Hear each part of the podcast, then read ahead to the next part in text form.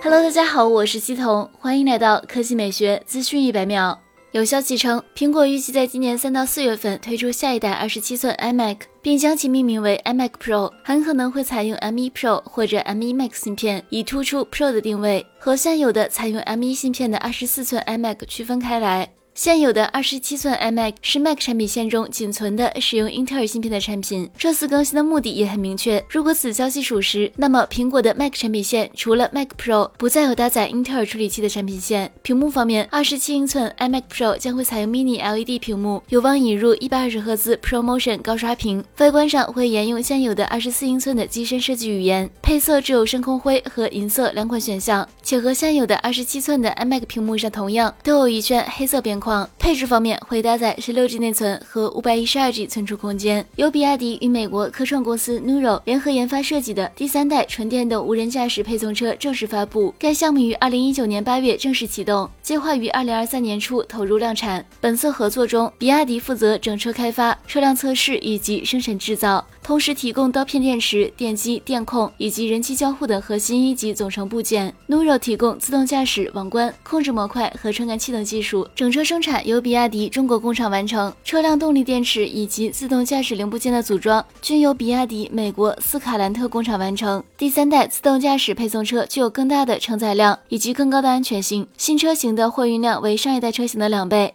同时配备隔板，给予用户更灵活的储物空间。车内还搭载温控隔间，保证货物处在合适的温度。此外，还配备外部安全气囊以及多模式传感器套件，包括摄像头、激光雷达和热成像摄像头等，可全方位感知周边环境，极大保障了道路和行人的安全。截至目前，Nuro 已在德克萨斯州、亚利桑那州和加利福尼亚州的社区顺利完成自动配送试运行。好了，以上就是本期科技美学资讯一百秒的全部内容，我们明天再见。